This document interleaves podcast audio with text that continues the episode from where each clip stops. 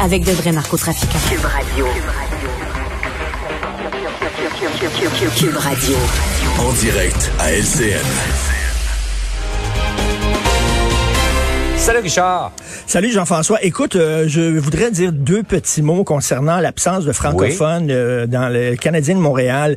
Imagine-toi une équipe Ouais. de basketball qui représenterait le village gay et il y aurait aucun gay dans l'équipe. Imagine-toi une équipe de basketball qui représenterait euh, Montréal-Nord et il y aurait aucune personne de race noire. C'est la même chose au Québec. On est francophone à forte Ouais. majorité. Et je dis à M. Molson, si vous dites ça aux francophones du Québec, M. Molson, vous savez qu'on peut dire ça à vos produits Molson aussi. Il y a plein de bonnes bières, de microbrasseries au Québec qui goûtent très bon, qui goûtent pas la piste de cheval. Et peut-être qu'on pourrait faire la même chose aussi. Vous oubliez pendant un bout de temps. Ça part fort ce matin. Euh, Richard, il faut comprendre que le Canadien, c'est plus qu'une équipe de hockey. Ça fait partie de Ben, l'identité euh, profonde euh, du Québec, euh, effectivement.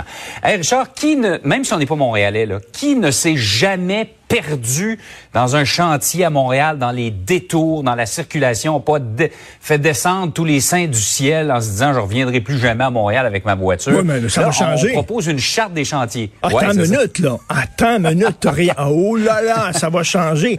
C'est dans la charte, là. OK, on rit pas. Alors, je vais vous dire, la charte euh, qui, qui vient de... de- tout va changer. Alors, on dit, par exemple, on va planifier et coordonner les travaux. en tenant compte de l'ensemble des projets. Fait que, tu sais, là, là, on ouvre, mettons, une rue parce que euh, pour l'eau, après ça, on la ferme, on rouvre pour l'électricité, tout ça. Ça, ça se fera plus, ça se fera plus. C'est On fini. dit que c'est fini. La ville ne tolérera plus la signalisation superflue et les cônes oranges qui n'ont pas leur place. Ah, excusez. Écoute, je veux, euh, si tu, si tu permets, je vais interviewer quelqu'un. J'ai quelqu'un avec moi qui s'appelle Roger. Ça fait plus de 40 ans qu'il travaille dans les chantiers à Montréal. Il va nous dire ce qu'il a vu. Il est avec nous. Bonjour Roger. Alors, est-ce que vous trouvez qu'il y a eu une amélioration ces dernières années à la ville de Montréal? Croyez-vous à la charte? Il peut pas parler, son syndicat l'empêche de parler. Il est un peu, il est un peu gêné. C'est un homme de peu de mots, Roger. c'est un homme de plus de mots, mais tantôt, là, quand on n'avait pas les micros ouverts, m'a dit, Roger me dit des affaires, puis je pense qu'il croit pas bien ben à ça. Et je veux te dire, un autre, on se souvient, lorsque Valérie Plante s'était, euh, tu sais, s'était présentée comme mairesse, là, à la candidature, euh, on se souvient de sa fameuse pancarte, l'homme de la situation. Et Ouais. l'autre, une autre de ces pancartes, vous vous souvenez peut-être pas, c'était, c'était pour débloquer Montréal, voter Valérie à la mairie. pour débloquer Montréal. Et que ça a changé, m'a dit, c'est plus Ouais. la même. Mais là, il y a une charte. Hein, il y a une charte. Tout va changer. Ah, tout va changer. Parce que des Rogers, on en a vu pas mal trop dans les rues de Montréal euh, dans les dernières années. Écoute, j'ai un gars de 13 ans, je sais pas comment ça se fait, quand il va aux toilettes, il flush jamais. Je, je- vraiment, là, je vais faire la charte des bécasses à la maison. T'as dit que ça va changer en maudit l'affaire. Bon, en tout cas, bref.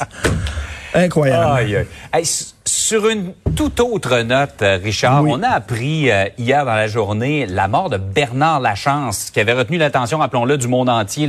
C'est ce gars qui avait été à Oprah Winfrey, euh, qui avait euh, réservé une salle, vendu lui-même les billets. Il avait un talent exceptionnel. Il était tombé dans les dernières années dans le, le- le complotisme. Il disait que autant euh, le sida que euh, euh, la COVID, euh, il croyait pas à ça. Et malheureusement, il est décédé. Et ça nous rappelle bien sûr ce drame de Gisèle Baudouin, cette dame de Drummondville de 70 ans qui a vou- pas voulu se faire vacciner parce qu'elle était anti-vaccin. Elle est tombée elle aussi dans cette secte parce qu'il faut parler d'une secte. Jean-François, c'est exactement la même chose qu'Héloïse Dupuis, cette jeune mère de famille qui était témoin de Jéhovah, qui s'est laissée mourir au bout de son sang pour ses croyances, euh, ses croyances irrationnelles. Et Jean-François, je veux te lire certains messages que j'ai vus passer sur les médias sociaux de la part d'autres conspirationnistes. Ça fait mal, c'est difficile, mais pour vous montrer à quel point que ces gens-là euh, sont dangereux. Alors, Anne-Marie Demers, je vais citer leur nom, qui écrit, euh, moi je le trouvais super courageux, il a fait beaucoup de bien pour le Québec. Le gars est mort. Le gars est mort. Frédéric Chartier, euh, tu étais une inspiration pour tout un peuple, Bernard, mais tu as dévoilé ce que tu savais sur le Big Pharma et ils ont dû te sacrifier. De quoi il a été Oh. tué par un Michel Saint-Gelais, mes sympathies, mais il y a aussi beaucoup de gens qui sont morts en suivant les recommandations des pharmaceutiques. Un autre qui le dit, il allait très bien depuis plusieurs années sans médicaments. C'est bizarre, soudainement, il est mort, c'est louche. Écoute, il laisse sous-entendre que le gars aurait été tué. Et en dernier, Marc qui écrit c'est un héros.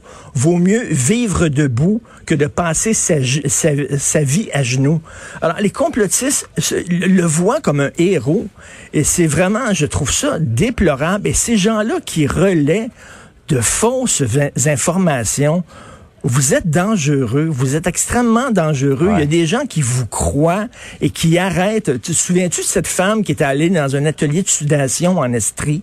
Elle s'est fait envelopper dans Ouais, du saran wrap, elle est décédée de ça. Là.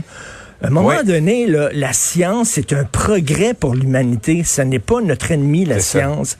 Et ces gens-là, ben, Ah, Il y a des gens qui sont.